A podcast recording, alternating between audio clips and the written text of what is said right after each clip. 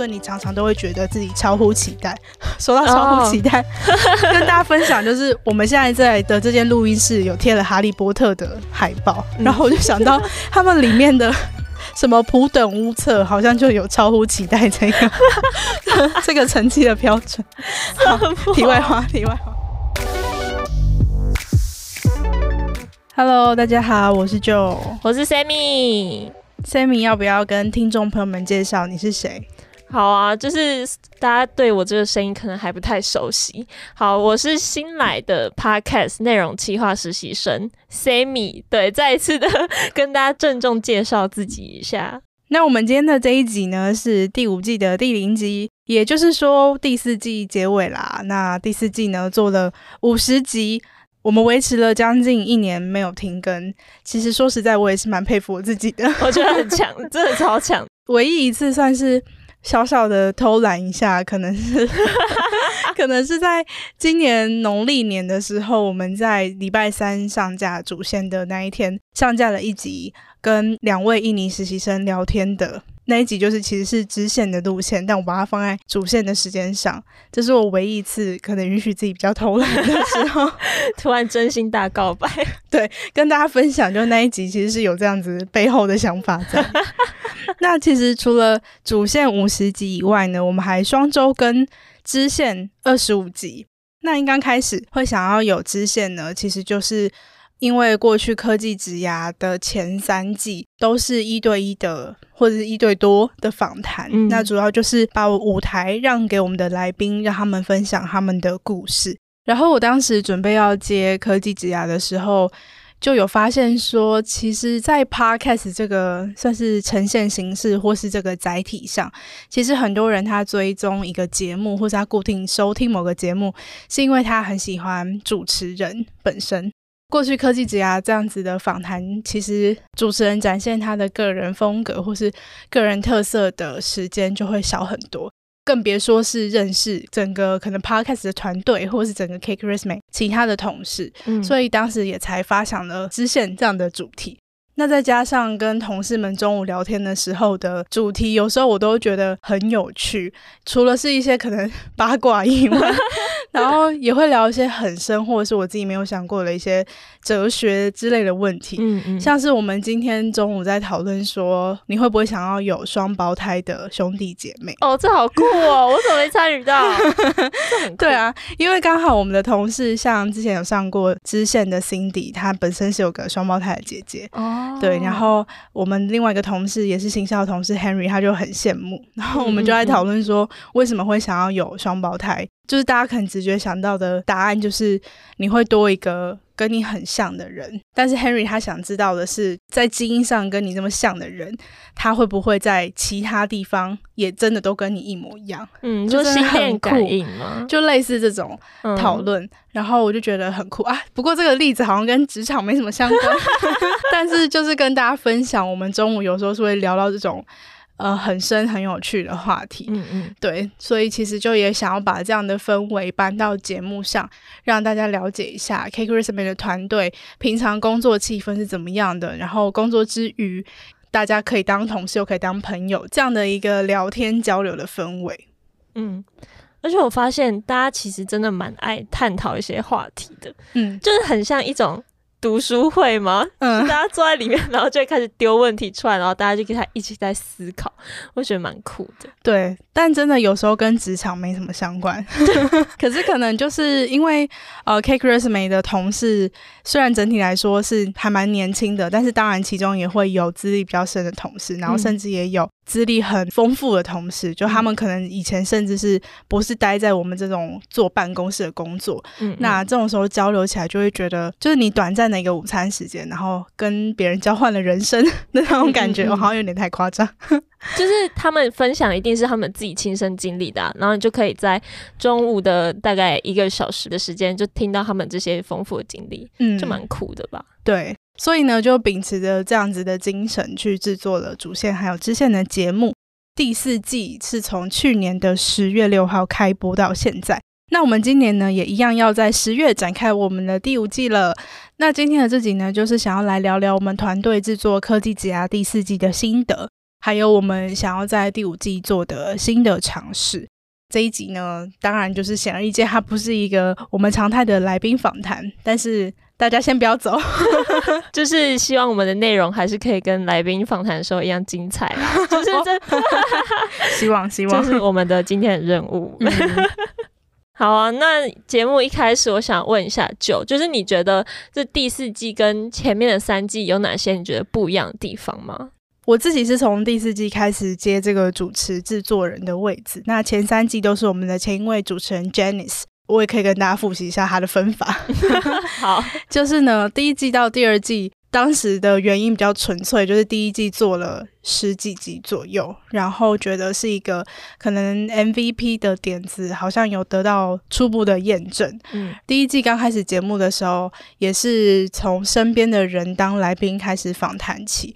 那也因为当时科技职涯的定位本身就是以科技产业的为主，所以这些人他们可能就是真的是科技产业的工作者，科技产业的 C level 等等。那从第二季开始就想要让让来宾的面向变得更多元。可能是更广义一点的科技业，所以就开始了第二季，也是非常漫漫长路，因为第二季好像也是四十几集的样子。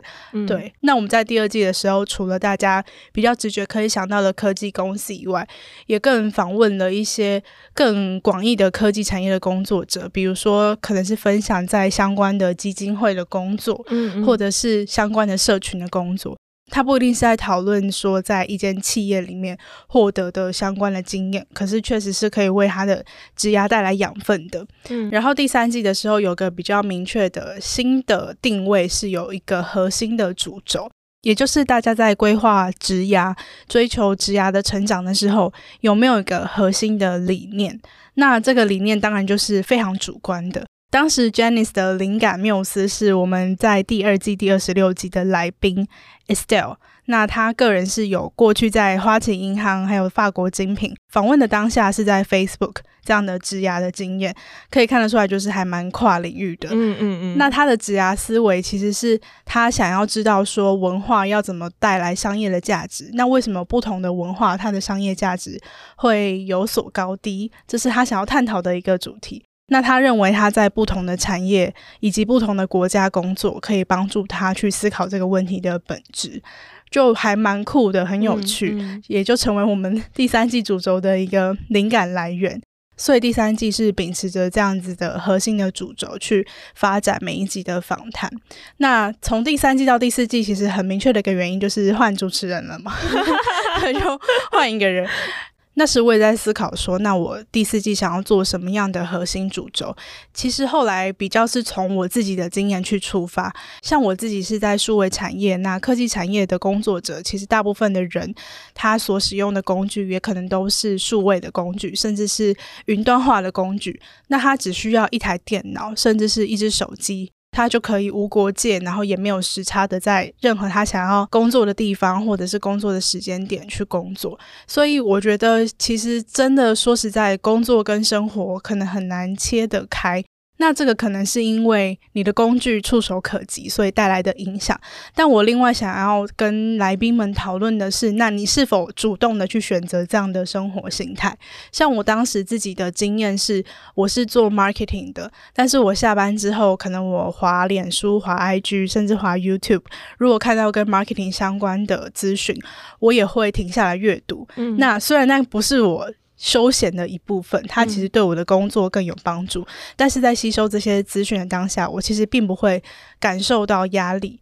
那我就在思考说，那这是否也是你并没有把工作跟生活切得很开的一个状态？嗯嗯。所以简单来讲，就是想要跟来宾讨论说，工作与生活的平衡是否有可能达到，或者是说，它其实不能称之为平衡，而是一种可能融合的状态。嗯嗯。所以这是第四季想要跟来宾们讨论的。那为什么第四季会结束呢？第一个很显而易见的原因，就是因为我觉得五十集是一个很不错的数字，的确五十二。对，然后也做了一年了嘛，就觉得嗯，也是时候该给自己一个新气象。那第二个就是第四季想要讨论的工作与生活平衡是否存在，或者是它有别的呈现的可能性的这个主题。我觉得在我现在这个阶段，我好像已经获得了我需要的解答。那我也对于工作有产生了新的困惑，也想要跟来宾们聊聊。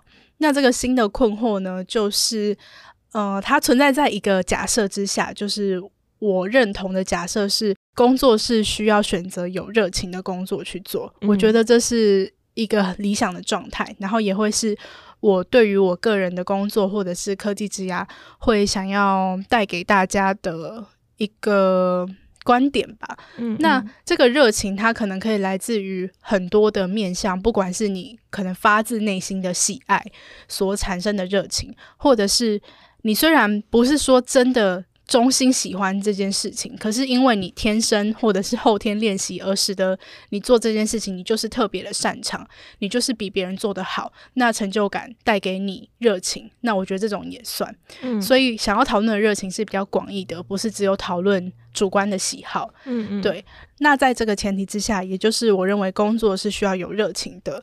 我想要跟来宾们讨论的是如何保持热情，或者是如何透过可能持续的探索，甚至是试错，去找出热情的根源。也就是，如果说你做一件事情，你一刚开始以为你是有热情的。可是后来很快就被消磨殆尽，那是否代表说这个热情它并不是最接近你的本质的？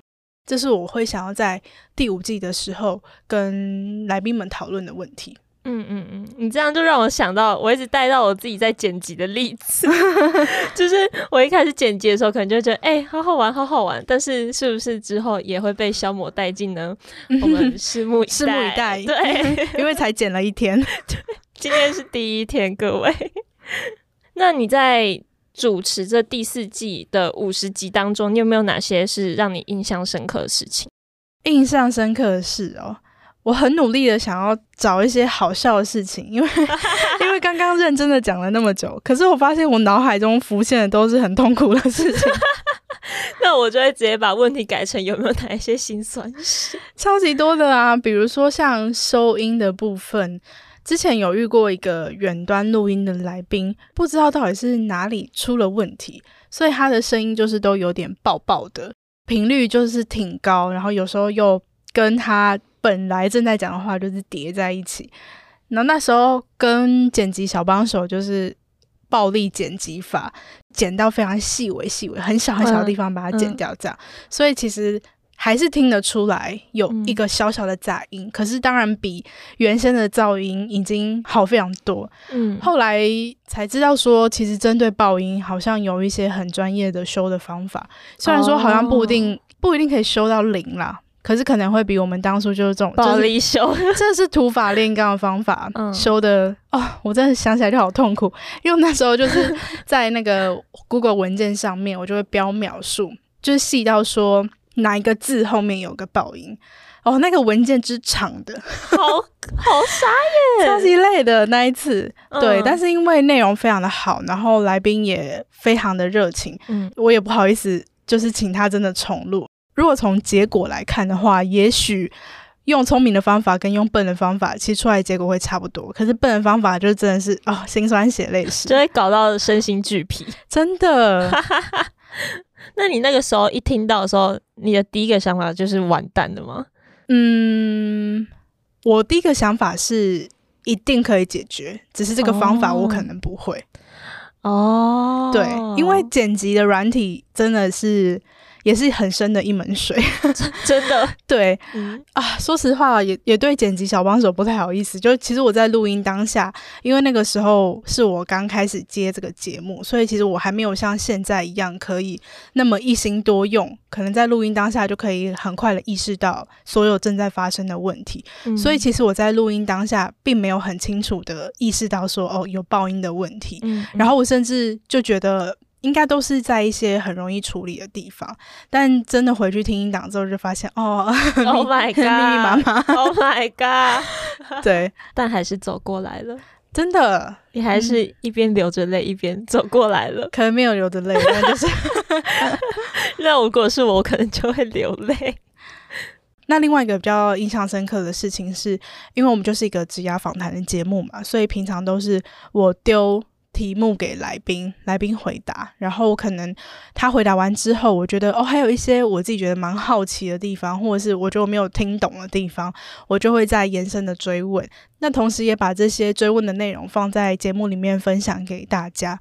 不过我还蛮印象深刻的是，有遇过不止一位来宾，他们都会主动的反问我一些问题，嗯，像是第四季的第十三集访问了在 OPPO 担任 Product Lead 的 Darren。如果大家那一集有听到最后的话，就会发现最后其实我跟 Darren 聊了一些关于第四季主轴的想法，做节目的心得什么的。那你那个时候有觉觉得很唐突吗？嗯，也不会，但是我就是想说，好啊，那就聊啊。嗯嗯，然后当时就是录音也没有按暂停，所以就是跟他很真诚的交流了一些想法，嗯、可能关于说我们为什么要做这个节目。那我自己在做这个节目的时候，我有没有一些还蛮坚持的底线或者是什么的？后来主要是跟他聊了第四季的主轴，就是 work-life balance 这个议题。嗯，那 Darren 跟我分享说，他觉得 PM 超级需要学习 work-life balance 哦，等等。对，那我蛮印象深刻的是，我们最后就聊到说，其实跟刚刚分享的第五季的主轴有一点点接近，就是当你觉得你很容易就被消耗的时候，那是不是代表说你选择了这一个你以为可以让你支撑住一切的核心的可能你的热情或者是理念，它其实不是真正的。嗯，对，当时就觉得蛮有趣的。可是因为节目时长关系，就没有 完整的放给大家，嗯嗯嗯，留给大家一个就是开放式结局，让大家去思考。嗯嗯嗯。那你刚刚说，就是如果。原本的热情后来被消耗掉，是不是那个热情支撑你的东西就不是真正的嘛？嗯，那我就在想啊，就是其实每个阶段的自己都是不一样的。嗯，那就会不会其实每个阶段热情都是真的，只是你到了下一个阶段呢，所以它也变了。嗯，这也是一个蛮好的论点呢。对啊，大家敬请期待，我们第五季就会聊这些，跟大家分享。就是 Sammy 刚露出了一个非常骄傲的表情，我真的超骄傲的。我我在录音的时候，我完全不会期待自己语出惊人，但我刚刚有点 惊到自己了。对。哎、欸，但我觉得延伸你的这个观点，那大家可能面临的问题就会是什么时候你要认清你已经到了下一个阶段，就你不应该再抓着你上一个阶段你觉得重要的东西。嗯，因为如果有这种必须要一直抓着某个东西你才能呼吸的感觉，那就代表说，那你可能真的不适合再执着于你原本定的目标，或者是你原本在意的条件。嗯，对啊，嗯嗯嗯、那这我觉得这也是一个。切入的方向，对啊，的确是。那我来做个结尾，就是大家第五季敬请期待，谢谢。什么结尾？还没有结尾啊？就是大家敬请期待。好，那我想要再问一下，你在主持这第四季的时候，你觉得最大的收获是什么？对于你自己而言，好像可以讲我最直觉想到的那一个，就是我变得更会跟别人聊天。然后 干嘛笑？哎、欸，我觉得真的有，你真的很会聊天。就我其实本质上是比较内向的人，以前跟别人聊天的时候，聊工作。就是比较好聊，或者是聊一些超级深的内心的话题的时候，嗯、我也蛮会聊的。嗯、但是介于这中间，好，也不能说中间，因为这两个也不是两端。但是一些闲聊的东西，我真的就比较不擅长。嗯嗯。但是因为像现在在录制节目的时候，一定会有一些小空档，比如说来宾刚来，然后还没有 say 好，或者是来宾要离开了，但是他还没有真的走出那扇门的时候。Oh my god！就是你会需要一些闲聊的话题，对。然后我觉得在这部分，我好像就有练习到。我不知道大家有没有这样的感觉？我自己的经验是，其实我跟非常非常非常熟悉的人，以及跟陌生人，好像是最有办法自然的讲话的。哦，好酷哦！就反而是中间程度的，要熟不熟的人，很容易感到尴尬。哦，为什么？嗯、呃，当然，最熟悉的人就是无可厚非，你就是很熟悉他，你就是会很自在。嗯，然后陌生人就是你对他没有什么预设，他对你也没有什么预设。嗯，然后聊一些安全的话题，好像也就这样。嗯 嗯、对，然后甚至是如果你们是像那种路人，就是之后也不会再见面了，那好像就是。稍微透露一点自己的资讯，但是又不至于到太隐私的话，好像也都可以，就是蛮顺利的接着话题。嗯，但是如果是中间那种要熟不熟的人的话，那可能反而你们之后还会遇见，所以你今天的这场对话可能就会对你们之后的相处造成一些影响。我自己就会觉得，对于这种程度的人的对话，我会特别的紧张。但是现在好像就觉得没有以前的那么的害怕。好像渐渐的也能够跟这群人有更熟练的交流，这样子哦，所以他这也是帮助到你的沟通技巧很多。对，我其实一直没有觉得自己是一个航班恭维的人，对，嗯、但是我觉得我可能就是稍微比较内向，然后对于气氛也非常的敏感，所以其实我。知道我如果在一个熟悉的环境，我是可以讲的多也讲的好的，嗯，对。但我觉得主持这个节目有启发我在不那么熟悉的环境的时候，也可以展现自己的这一面。那我觉得很棒诶，就是这个真的是我需要学习的东西耶。因为我常常说自己是内向，然后大家都不信嘛，大家都说怎么可能？你你你要你那么外向的人，你怎么可能内向？然后我就觉得。我的怕生其实不是对人，我是对环境。嗯，就像我第一天来公司的时候，我就直接变成就是没有嘴巴的人，就是该吃饭的时候我就会乖乖吃饭。但是如果我对这个环境有一点熟悉的话，我就会觉得好，我好像我好像敢说话了，而且我也觉得自己不是还蛮恭维的人。嗯，就为什么我不敢讲，就是因为我对这个环境还不熟悉。那其实就你在这一年采访了很多来自不同公司的人才嘛，那我们刚刚也有分享到说你在第四季里面有哪些印象特别深刻的故事。那我现在想要问一下，就是对你来说，哪些才是让你选择工作的重要关键？哇！哪些哦？所以可以是很多个。就是我在 我在这个环节，我有特地准备了一个小游戏。对，那我就来直接介绍一下。那接下来呢，就是终极二选一的环节。我会在每一题的时候呢，综艺节目选择。对，我就是那个综艺节目的制作人。我就会给你两个。非常极端的选择，然后你也不可以说哈，这这什么无厘头的东西啊！就是你不能抱怨，嗯、你就要在三秒之内回答，然后我会数。哎、嗯欸，等一下，哎、欸，我开始了吗？还没。还没。我想要先发问，就是我现在。就是参与这个游戏，那我的回答就是依照我现在当下状态，我心里在意的是什么吗？对啊，因为你就是你啊，所以我未来就是如果做出其他选择，大家也不可以说，就是大家大家可能就会小嘴一下。好。好啊，来哦，第一题哦，OK，工时长薪水多。VS 工时短薪水少，嗯，一、二、三，我选工时长薪水多，为什么？因为前提是我一定会找到一个我能够不排斥投入很多时间的工作哦。对，应该说，我觉得现阶段对我来说，工作还是能够赋予我蛮多收获跟价值的一个。投入时间的地方，嗯嗯，那我觉得工时短、薪水少的话，那如果你工时变短了，那就代表你自己的时间变多了，嗯，那你自己的时间要干嘛？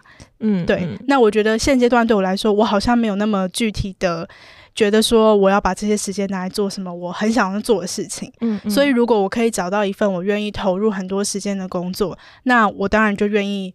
工时长，然后拿多一点薪水，嗯，就是你生活的重心在哪里吗？对啊，就有点是我现在可能这个年纪，或者是现在这个资历，我还是蛮愿意多投入一点时间在工作里面的。嗯，但前提是你要找到一个自己喜欢的工作。嗯，对，我觉得我不会找一个我不喜欢的工作，但是他的工时却又很长。嗯，好像这好像有点废话，但的确是这样，没错。对，好啊，那那直接来第二题好了。嗯，好。能够学到很多东西，但是是最低薪资。VS 每天都做一样的工作，但是薪水比平均还要高。一、二、三啊！哎、欸，我选，我要讲了，我要讲了。能够学到很多东西，但是最低薪资，为什么、啊？每天都做一样的工作，我其实觉得我真的很没有办法。嗯，我想到一个例子很好笑，因为它跟工作完全无关，嗯、可是是我近期体会很深的一次经验，就是我们公司在中秋，哎，中秋节，中秋节，我竟然念得出中秋节，我觉得是蛮厉害的。就是我们公司在中秋节之前，大家同事们一起去 team building 去做月饼，嗯嗯嗯嗯，每个人要做八颗蛋黄酥，嗯，然后它都是一样的外皮，一样的内馅，一样的手法，嗯，然后就是每个步骤你都要做八次，然后那个时候我真的觉得好，就是我受不了，我大概就想说，我大概。就只能做四颗，就是每个步骤做四次，我就觉得我已经差不多了。嗯、然后当时心里就是一边做月饼，一边就是脑中不停闪过的一句话，就说：“哦，我真的没有办法做重复的工作，我真的没有办法。”对，所以我当时就是有一个很深的体悟。其实我以前。好像没有那么认真的想过这个问题，嗯，但就是蛋黄酥带给我的启示。天哪，伟大的蛋黄酥！嗯，好，所以你会选择能够学到很多东西，但是是最定薪资，因为我觉得我好像没有那个本钱去一直做一样的事情，不学新的东西。哦，对，如果今天我觉得我已经有很多能力或很多资历，我已经找到了一个可能我在这个领域里面我就是顶尖的人，嗯，那我每天做一样的事情，好像就也没有什么风险，因为你不会被取代啊。因为你就是最厉害的人，只要这个需求永远都存在。嗯、可是我觉得我没有还没有到那个层次。哦，对，我懂，我懂，我懂，就是我们还在努力的路上，我们还在累积做什么最厉害。好，那我们来第三题：需要经常加班但是有成就感，vs 不用加班但是工作很无聊。嗯，成就感吧，就是需要经常加班但有成就感。我发现好像成就感真的对你来说非常非常重要，对不对？因为它可以定位我这个人，或者是让我知道我自己的价值在哪里。成就感好像其实对于大部分的人来说，其实真的都是蛮重要的。嗯，就包括对我自己来说也是。对，但我觉得我现在也在学习的课题是如何客观的衡量你的成就感。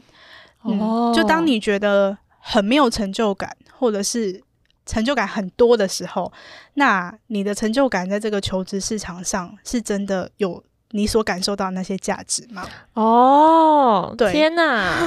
就比如说，我如果常常觉得我做的事情都很没有成就感，那。是真的吗？还是你对你自己太没有自信了？嗯、那或者是你常常感受到成就感，但这个成就感会不会只是你给自己设的期待太低了？所以你常常都会觉得自己超乎期待。说到超乎期待，哦、跟大家分享就是我们现在在的这间录音室有贴了哈利波特的海报，嗯、然后我就想到他们里面的。什么普等屋测好像就有超乎期待这个 这个成绩的标准。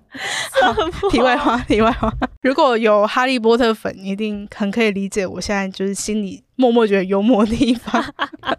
你知道他们可以 get 到你，对，你是不是 get 不到，我 get 不到啊。那你还会做反应，蛮厉害的。就我是专业主持人。OK，好，那我们接下来第四题。创立一年，而且未来尚未稳定的新创公司，但是它的组织是扁平的。VS 创立三十年的家族企业，但是你会需要站派别，然后上到董事长，下到小主管都是亲戚的，就是你会需要学会怎么做人的。你会选哪一个？嗯，我选新创公司。我没有故意在拖时间，只是哎、欸，好吧，我就是在拖时间。今天真的很诚实，为什么？嗯、呃，因为我觉得演戏好难哦，需要站派别这件事情，好像不是我所擅长，而且我能够面对的那个自己吗？哦，嗯，其实可以想想看，说日常你在跟你自己的朋友相处的时候，你有没有办法让自己变成这种人？嗯嗯嗯，好啊，那接下来第五题。同事关系疏离，但公司福利优渥；vs 同事关系融洽，但是公司超级抠门。我可以发问吗？好啊，请问，就是请问这边的福利以及抠门是针对工作本身所需要的资源吗？还是说是像是什么员工福利那一种？抠门就是那种你要报账，他也会一直在那边跟你介意说这真的可以报账的那一种。哦，然后要请假，还要想个很震惊的理由，然后问你说你为什么要请假？懂？对，够抠吗？嗯，那我选同事关系梳理，但公司福利优渥，因为我刚是想说，如果你这边的福利是指什么？呃，超豪华的员工旅游，或者是什么超级多的那种每个月的学习补助费那一种，如果是这一种的话，这对我来说，它不是选择工作一个很前面的条件。嗯嗯。但是如果是你刚刚举例的那一种，就是可能你明明是工作所需的东西，然后买了报账，或者是明明属于你的法律权利，然后公司就是可能试图想要用一些权利让你服从等等，这种我就觉得是不行。嗯嗯，对。然后同事关系梳理的话，我觉得其实有好同事是一件很幸运的事情。嗯，对。我其实之前也曾经想过这件事情，因为 Cake Resume 的人不多，但确实大家的关系都还蛮好的。所以其实我之前有在跟我的其他朋友讨论过，说你到底需不需要在公司有朋友？对方给我的回应是，其实你只要有一个。就是很大的公司也无所谓，你只要有一个就已经是非常非常非常幸运的事情了。对对，但是在 Resume，我觉得是蛮有机会，大家是不止拥有一个你觉得可以成为朋友的同事，这其实是少数吧。就我觉得同事关系疏离好像才是这个社会的常态。嗯嗯嗯，对。但是就我觉得可以工作就已经很好了，就是想要成为朋友，它是一个。非常幸运，可能甚至有点奢侈的想法，嗯、这样子看缘分，都是看缘分。对啊，对啊，嗯，而且就很多人会说，如果你们之间有那种利益关系的话，其实很难真的变成朋友。那我觉得这种东西真的都是看人，就你遇到了怎样的人，你可能就会有怎样子的想法吧。嗯，对啊，我觉得是这个样子。嗯，好，那紧接我们最后一题。梦想的工作内容，但是通勤时间至少一个小时。嗯，VS 没兴趣的工作，但是通勤时间十分钟。我选梦想的工作。那一个小时虽然日积月累还是蛮可怕的，但是如果说你知道你这一个小时的好，其实是两个小时，就你知道你这两个小时的时间上的牺牲，可以换得的是不管工作能力上的成长，或者是你甚至心情一定是。比你做没兴趣的工作还要愉悦的，好，也很难说，可能遇到坏事就会觉得心情很差。嗯，但整体来说，我觉得都有意义的多吧。嗯嗯嗯嗯。好，那我来举一个有点关联又好像没有什么关联的，就是因为现在疫情，然后我们就是线上上课啊，嗯，所以其实你已经不用再花像之前的那种。去学校的时间，其实在家打开电脑就可以上课。嗯，但是因为你就是因为不想上课，所以就算你不用花时间去学校，你还是会觉得它很麻烦呢、啊。对啊，就你连就是啊要刷牙都好麻烦 哦。刚说对啊，是不是回复的太快了？就没兴趣的工作，你就连从床上到电脑桌前，可能一分钟的时间你都不想花。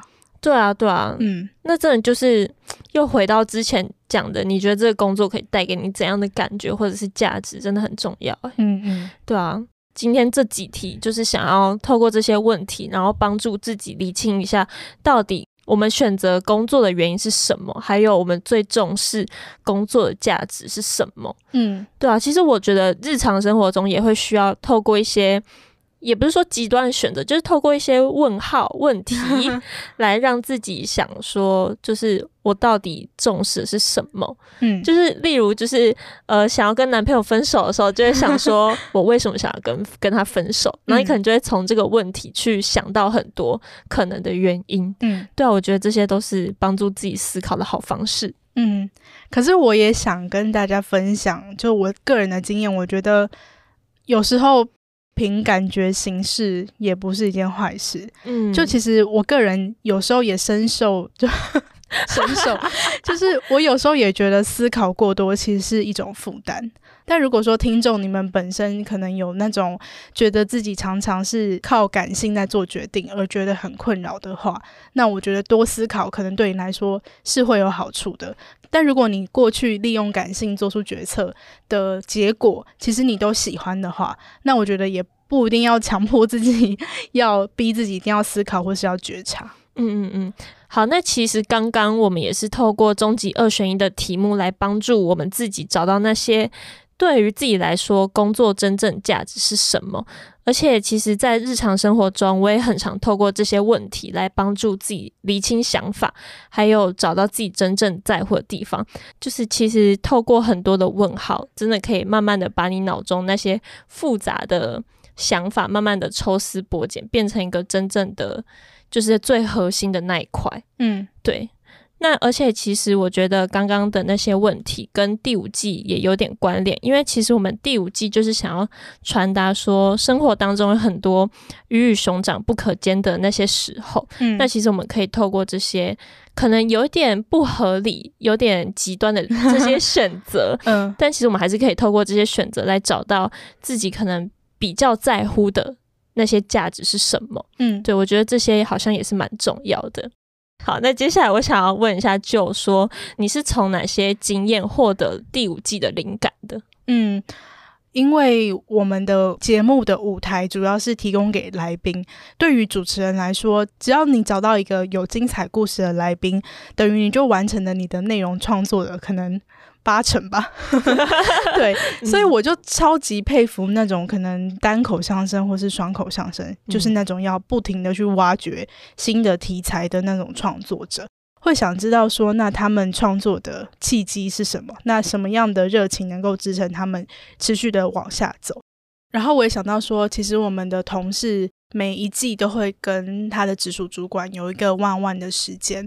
每次都会有一个一定会讨论的问题是：那你未来的职涯发展是什么？你觉得公司现阶段可以帮助到你什么？然后我就发现，每次在回答这一题的时候，我好像想象不到自己会成为一个全职的内容创作者，所以我就会不停地思考说：那我到底对于什么东西是更有兴趣？那综合考量来讲，我会觉得它会是我未来职涯的一个目标。我就一直在追寻这个问题的答案。嗯、那当然，我觉得这个问题的答案，它被影响的条件绝对不是只有热情，可能还包含说这个工作的发展的可能性，还有转职的难易程度等等。但如果说连热情都没有的话，对我来说，那就是连基础建设都没有的感觉。嗯嗯，对，所以我觉得这是我自己在找寻的问题，然后也想要听听来宾们。他们是怎么样找寻，甚至是他们觉得他们已经找到的话，那为什么会是这样的结果？哦，刚刚听到一个就是蛮酷的问题，就是在 one on one 的时候，公司会问说，你觉得现在公司可以为你提供什么？嗯，我觉得这超酷，因为我就想到，难怪你在面试我的时候，你会想到说，你在想这个实习经验能够带给我未来的职业什么帮助。我那时候就想说，不用想，就是赶快让我进去就对了，因为会觉得说，大家不要浪费时间呢、啊。嗯，虽然说我觉得很难以一个你都还没有开始，你就去。判断这个经验是否值得，但是我觉得正职带实习生，正职就是一定比较有经验嘛，那他可能可以帮这个实习生做初步的判断。嗯嗯嗯，哦，真的很酷诶。我那时候一听到这个问题，我就觉得哇，真的很酷。而且我觉得，就回扣到刚刚讲的，就真的有时候要透过一些。问号问题，嗯，来让你更理清脑中的想法。嗯、我觉得这这好像也是其中一个例子，还不错。好，那在节目的最后，我们想要跟大家介绍一下新支线的定位。嗯，那其实这个新支线是我本人的，有点像是我的作品集的感觉吗？嗯、就是从一开始的内容企划的发想到定名字啊，然后可能之后剪辑之类的，我就觉得。这真的完全是我作品集诶，嗯、而且从一开始节目的发想，就是一直都是我跟 Joe 互相讨论，然后产出的。嗯嗯，我就觉得蛮酷的吧，就是他们愿意把一个机会给实习生这样发挥。那接下来我也想要跟大家介绍一下我们新支线的主旨是什么。就是我跟 Joe 在讨论这个新支线的发展的时候，其实我们想的是。要怎么在职场上面生活？因为要在职场上面生存，这个题目可能已经是大家蛮熟悉的一个方向了。但是在职场上真的可以生活吗？就这个问题，也是我们一直在思考的部分。而且每次我从内容发想，然后一直想，一直想，一直想，然后但其实舅都会透过一些问题，然后再把我 再把我慢慢的收敛。我觉得这其实也是蛮酷的过程啦。嗯嗯。那就你有想要跟大家分享一下，就是新支线的一些主题吗？嗯。嗯主要是大家如果有常常在听我们第四季的支线的话，可以发现第四季的支线主要围绕在求职本身相关的主题，或者是一些在职场生存或者是走跳一些基本的经验谈。那也在这边跟大家分享，其实，在这一集上架的这一天，Cake Resume 应该已经推出了我们全新的新的节目，是跟科技职涯完全没有关系的，是一个全新的 节目，叫做《职涯探险》。那刚刚提到的这些，可能是职场基本的生存法则，也不能说法则啦，或者是应该说是经验谈，或者是一些可能针对广泛的求职技巧的讨论。都会在这个新节目由我们的另外一位主持人 Henry 可能继续跟我们的同事对谈，或者是邀请相关领域的专业的工作者来跟大家分享他们的经验。那在科技职涯本身第五季的新支线，就如同刚刚 Sammy 讲到的，想跟大家讨论如何在职场生活。那我觉得我这边可以把生活的定义也跟大家分享，就是一些关于可能职场基本的。可能做人的道理呀、或者是一些大家习惯的做法等等，我相信其实科技职涯的听众朋友们应该都已经是有相关的经验，但是一些可能关于个人成长的好奇，或者是一些撞墙的地方，都是我以及 科技职涯的听众们可能现在都正在面临的。举例来说的话，像是在第四季有其中一集支线是在讨论冒牌者症候群。那我觉得这个是可能你在职场上有一定的工作经验，接触过的人事物够多了之后，可能才会发现说，哦，好像有这样子的议题存在，然后自己可能是这个议题被讨论的对象之一。所以在第五季的新的支线当中，我们会想要跟大家更深入的去讨论说，这些在成长的过程中，你可能会面临到的一些困惑。那尤其是在职涯成长的这个部分。那也可以跟大家偷偷的剧透，可能 主题就是有包含是高敏感的人，他要怎么样善用自己的特质，面对自己可能过往觉得是劣势的地方，或者是像是如何让自己能够更有意识的生活，那包括是职场的生活，或者是个人的生活，透过什么样的方式去自我觉察，能够让自己的时间过得更有价值、更有意义，然后进而带来更多的成就感。等等这类的议题，对，嗯、不知道这样跟大家分享有没有一个初步的感觉？就是希望有了。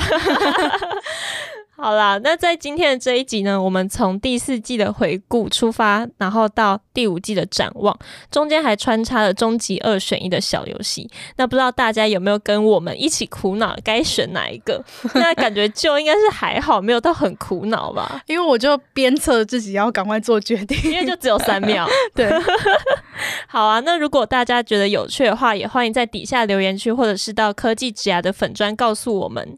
那未来呢，我们一样会在礼拜三邀请职场工作者来跟大家分享不同的价值观，还有职涯故事。那周五的话呢，则会由我还有 Sammy 跟大家一起聊聊那些在成长过程中我们会需要或者是想要思考的议题。